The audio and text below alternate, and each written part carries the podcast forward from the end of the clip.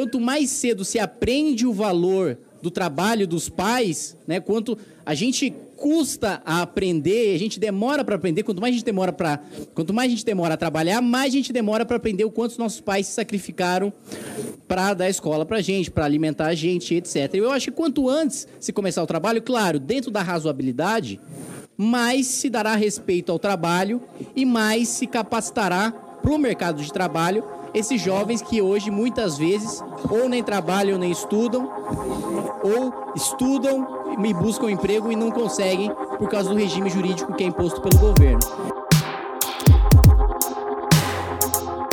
Oi, gente, eu sou a Rebeca Gompert. E eu sou a Beatriz Gomes. Nós somos alunas de jornalismo na USP. E ganhadoras do 11º Prêmio Jovem Jornalista Fernando Pacheco Jordão. Você está ouvindo o podcast Costura de Ideias. Esse é o segundo e último episódio da nossa série especial sobre trabalho infantil na indústria da moda.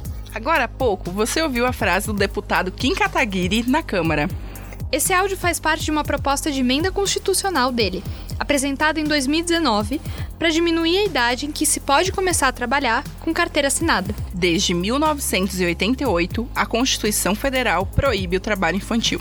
Isso quer dizer que não é permitido nenhum trabalho até os 14 anos de idade. A partir daí, até os 16, só é permitido o trabalho como jovem aprendiz. Para comentar sobre outras limitações que a Constituição impõe, a gente conversou com a Patrícia Sanfelice. Ela é procuradora do Ministério Público do Trabalho no Rio Grande do Sul. A Constituição ainda proíbe o trabalho de adolescentes até 18 anos em atividades insalubres, perigosas, e noturnas, e por extensão, todas as atividades previstas na chamada lista TIP, que é a lista das piores formas de trabalho infantil, que é uma, é, veio a partir de uma convenção da OIT, a Convenção número 182, e foi absorvida pelo nosso ordenamento jurídico interno por meio de um decreto que reconheceu essa lista e proíbe, portanto, a atividade em qualquer dessas, uh, o exercício de qualquer dessas atividades para pessoas com menos de 18 anos de idade. Para fazer cumprir essa lei, uma das medidas que o governo toma é a fiscalização. Só que a gente tem que fazer uma diferenciação importantíssima, Bia. São situações completamente distintas quando o Ministério Público do Trabalho encontra crianças trabalhando para empresas e trabalhando com a família. O próprio MPT não pune esses dois casos de forma igual. É o que o Antônio de Oliveira Lima, procurador do Ministério Público do Trabalho do Ceará, explicou pra gente. Um pai, uma mãe que, que não deve, recebeu uma educação, não tem uma compreensão exata, não é protetora porque também foi uma criança, quando criança foi violada. E a gente quiser aplicar o, o princípio do direito penal para essa família, a gente vai prender esse pai ou essa mãe. Essa criança adolescente vai ficar pior do que hoje. Né? Então a gente precisa construir um trabalho de diálogo com essa família para que ela tenha uma outra compreensão, que ela saia da situação, que ela compreenda que não é porque ela teve seus direitos violados, não é porque ela quer trabalhar com as crianças, que seus crianças têm que trabalhar. A gente vive num outro momento, um processo de evolução da, da, da política, da economia, da legislação, é, da tecnologia, a gente precisa evoluir também na concepção, né, na forma de perceber a sociedade. É muito importante ter essa diferenciação, né, Rebeca? Porque são situações completamente diferentes. Com certeza, Bia. Claro que não dá para comparar uma grande empresa que está lucrando milhões com uma família que está tentando sobreviver. E é por isso que o Antônio diz que no âmbito familiar é necessário criar um espaço de diálogo e compreensão e também oferecer oportunidades para que aquela família consiga ter condições de se sustentar sem o trabalho dos filhos. Só que a situação do trabalho infantil no país é ainda mais preocupante se a gente pensar em alguns dados divulgados pelo portal G1 em setembro de 2019. Eles mostram que, nesse último ano, a gente teve o segundo menor número de fiscalizações de trabalho infantil do país na última década. Ou seja, fica difícil combater esse tipo de trabalho. E mais difícil ainda de se concretizarem esses auxílios e capacitações que seriam necessários para tirar as pessoas dessa condição. A gente conseguiu ver isso na prática com uma costureira chamada Rosalina Rodrigues, que já apareceu no primeiro episódio contando pra gente sobre todos os irmãos terem que trabalhar desde muito cedo. Hoje, ela é funcionária pública da Prefeitura de Votorantim, interior de São Paulo, e tem um projeto incrível que mostra a importância desse tipo de capacitação. Então, eu fiquei na vara de execuções, onde eu atendia os egressos prisionais. E atendendo os egressos prisionais, eu via a necessidade em fazer algo que eu pudesse ajudar na ressocialização deles. Aí foi quando eu tive a ideia de criar uma associação, uma associação onde eu pudesse ensinar a arte da costura. Porque se eu ensino, se eu pensava comigo, eu posso ensinar a pessoa a costurar, aí ela vai aprender a costurar, ela não vai voltar de novo pro crime. Apesar de, nesse caso, não serem famílias necessariamente em condição de trabalho infantil, essa iniciativa mostra o impacto que as capacitações podem ter. Ah, sim, Bia. Mas é claro que isso não é o único fator que faz com que o trabalho infantil exista, apesar de ser muito importante. Uma outra coisa gritante é a questão cultural. Existem muitos segmentos da sociedade que veem isso como algo normal e naturalizam o trabalho infantil. Isso inclui algumas pessoas que vivenciaram essa realidade e viram seus familiares trabalhando desde muito cedo, sendo algo comum entre as gerações. Só que não são só elas que têm esse discurso, né?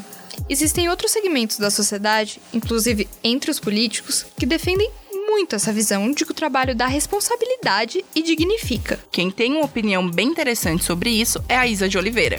Ela é secretária executiva do Fórum Nacional de Prevenção e Erradicação do Trabalho Infantil e já conversou com a gente no primeiro episódio sobre o perfil das crianças e adolescentes que trabalham de forma irregular. Você tem aí um ou outro, ou dez pessoas, são políticos, são é, juízes que se manifestam em favor do trabalho infantil, mas contraditoriamente este, essa forma de apresentar o trabalho infantil como alguma coisa que forma o caráter, que torna a criança ou adolescente esperto, não vale para a sua prole. A gente quis colocar essa fala da Isa porque concordamos muito. A gente não consegue dizer que só quem trabalhou na infância acha normal que exista o trabalho infantil. Mas também não conseguimos enxergar pessoas de grupos mais privilegiados que têm esse discurso como indivíduos que mandariam os próprios filhos trabalharem na infância. Claro que isso é só a nossa opinião. Mas voltando para a discussão da cultura em torno desse pensamento, a gente conversou com a Roselaine Bonfim, professora da Universidade Federal da Grande Dourados, no Mato Grosso do Sul. Ela explica os efeitos da naturalização de falas sobre o trabalho infantil. Então, às vezes a, as pessoas elas é, acham que é melhor a criança estar ali trabalhando do que não estar tá fazendo nada ou ir para a escola. E isso, na verdade, não seria, não seria, não, não seria a forma que a gente deveria pensar, né? E aí, com isso, às vezes, algumas pessoas elas acabam é, não fazendo essa denúncia, é, também porque a, às vezes a família é muito pobre e, e aí acha que a criança tem que trabalhar, porque se ela não trabalhar, a família não vai sobreviver. E assim, a gente sabe que é, essa é a realidade que a gente tem no Brasil, mas, mas a ideia da, da na verdade, por exemplo, do Ministério é, Público, do Ministério do Trabalho, é conhecer, saber da existência desse problema para tentar ajudar essa família. Essa naturalização de que ela fala, Bia, com certeza se agrava quando os políticos defendem essa visão. Principalmente quando alguém tão importante quanto o presidente fala coisas assim. E ele diz isso mesmo sendo contra o que está na Constituição, o que torna o problema ainda mais grave. O procurador Antônio de Oliveira Lima, do MPT do Ceará, que a gente já ouviu no começo do programa, explica justamente o efeito desse tipo de fala. O grande problema é que você tem hoje, como hoje, nós temos uma pessoa que tem esse pensamento e que ao ser, e por ser presidente, tudo que ele fale, ainda que as pessoas discordem dele, repercute no, no país todo. A imprensa toda debate, quem já, já pensa como ele se sente fortalecido, se sente legitimado, quem explora o trabalho infantil né, já acha assim, ah, estou certo, porque o presidente também pensa assim. Então, realmente, a gente tem um momento muito difícil por isso. É, tudo bem que ele já tinha esse pensamento antes, mas o fato de ele ser presidente hoje é muito agravante, porque acaba incentivando e fazendo com que quem explora o trabalho infantil se sinta legitimado, né, já que o presidente disse que não é um problema. É um problema do presidente, é um problema de muitos parlamentares, problema também de governadores e prefeitos, que muitos deles também têm essa visão de senso comum. Só que ao levar para, para a política, né, para a política pública com a visão de senso comum, o estrago é grande, porque você é, desmantela a política que já está sendo construída e vai, e vai na contramão de, desse processo que a gente está lutando aí, que é o da, da efetivação do direito da criança e do adolescente. É, Rebeca, como podemos ver, uma fala que muitas vezes é considerada como simples possui efeitos assustadores. É, esses efeitos chegam até a validar o comportamento dos empresários que descumprem o que está expresso na Constituição, que é o documento que serve como base para todas as outras leis do país. Só que tem um outro lado da moeda. Se tem setores da sociedade que acham trabalho infantil normal, também existem outros que se incomodam com essa forma de exploração. A gente entrevistou um especialista que disse algo muito importante sobre isso. O Carlos Freire da Silva é doutor em sociologia pela Universidade de São Paulo. No mestrado, ele pesquisou o tema do trabalho informal e as redes de subcontratação na indústria de confecção de São Paulo. Um assunto que tem tudo a ver com o foco do nosso programa, já que a gente está partindo das histórias das costureiras. Escuta só o que ele disse pra gente sobre os efeitos da descoberta de trabalho infantil nas grandes marcas. Isso acaba tendo um efeito não tanto por conta das multas em relação às empresas, porque enfim, o custo disso para as empresas é, é muito pouco, né? É baixo mesmo assim, a, a, indenização em relação aos direitos trabalhistas devidos, né, enfim, isso na verdade é muito baixo. Né? O grande impacto para as empresas mesmo, é, enfim, seria o efeito sobre as, as marcas. Né? Uhum. Então, isso é uma coisa que, que, que, é, que acaba mobilizando muito as empresas e acaba tendo um, tendo um impacto na dinâmica da subcontratação. Né? A maneira uhum. como essas fiscalizações trabalham é, ao envolver, envolver a marca né, na cadeia produtiva, né, acaba, enfim, afetando aquilo que para as empresas é o, enfim, aquilo que tem mais valor aí, assim, né? Então, quando a gente vê algumas transformações que aconteceram, da preocupação das empresas, vai muito em função disso. A maneira como as fiscalizações afetaram as marcas das roupas, né? Isso mostra, Bia, que existe sim uma percepção negativa na sociedade do uso dessa mão de obra. Mesmo que o discurso de naturalização também seja muito forte. Tudo isso que a gente falou está muito alinhado com o que o Plano Nacional de Prevenção e Erradicação do Trabalho Infantil e Proteção ao Adolescente Trabalhador prega. Esse é o terceiro plano que o Brasil formulou para esse tema. E ele contém as medidas que o governo pretende tomar contra o trabalho infantil no país entre 2019 e 2022. Esse plano faz uma pequena retrospectiva do entendimento do trabalho infantil no país. Ele explica que, antes do Estatuto da Criança e do Adolescente, o que vigorava era o Código de Menores. Esse código entendia o menor que não trabalhava nem estudava como um potencial delinquente a ser controlado e reprimido pelas estruturas punitivas do poder público. Isso quer dizer que, se a criança não estudava ou trabalhava, ela era vista como uma ameaça para a sociedade. Dá para ver que tudo isso que a gente trouxe nos dois episódios se relaciona a uma questão histórica. A visão do trabalho infantil como algo bom não surgiu agora e já esteve escrita na lei.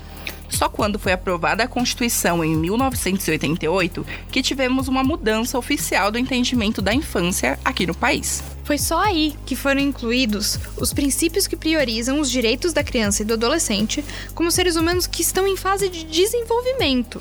Dois anos mais tarde, em 1990, foi aprovado o Estatuto da Criança e do Adolescente, para substituir o Código de Menores, do qual a gente já falou. O ECA vai ampliar os valores sobre infância e adolescência que a Constituição já tinha introduzido.